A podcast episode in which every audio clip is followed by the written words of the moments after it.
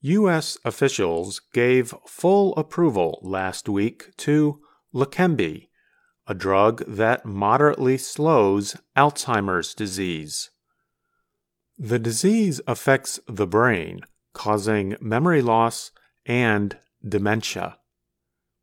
The Food and Drug Administration, or FDA, approval means the government's health coverage, Medicare, and other health insurance plans will help pay for the drug's cost.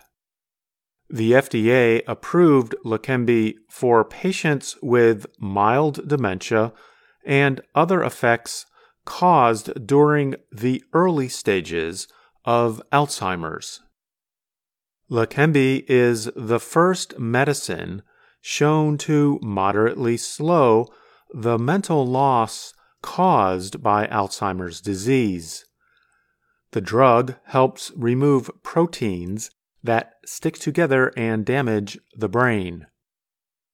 Final approval came after the FDA considered a study of 1,800 patients. The study showed the drug slowed losses in memory and decreases in thinking by about five months in those who received the medicine compared to those who received an ineffective substance. The drug carries a warning for serious side effects, such as possible bleeding in the brain.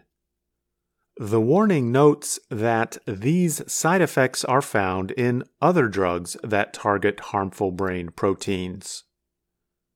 Last year, Medicare announced it would not pay for the drug unless the FDA gave it full approval. As a result, Alzheimer's patients and people supporting them pushed for final approval. A year's supply of Leqembi costs about $26,500.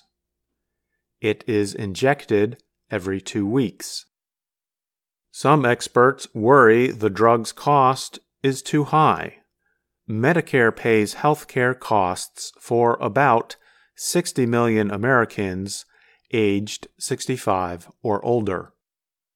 Medicare Administrator Chiquita Brooks LaSure confirmed last week that the program will begin paying for the drug now that it has full FDA approval. But the government is also requiring patients who receive the drug to enter a program that will collect information about the drug's safety and effectiveness. Medicare will cover this medication broadly while continuing to gather data that will help us understand how the drug works, Brooks LaSure said. Some Medicare patients may have to pay for 20% of the cost of Leqembi. However, the amount will depend on the details of their insurance coverage plan.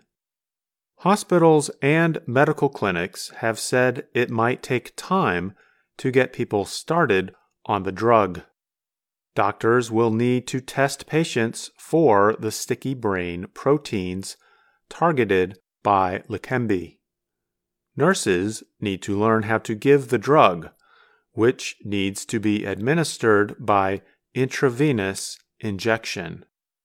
Patients must also undergo regular brain scans to look for bleeding or swelling.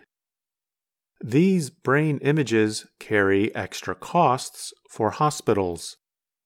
Japanese drug maker Eisai developed Leqembi. The drug is co marketed with Biogen, a company based in the eastern U.S. state of Massachusetts.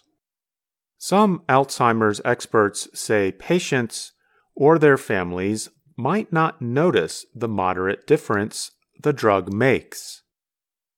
But federal health advisors said the difference was important enough for them to suggest in June that the FDA approve the drug.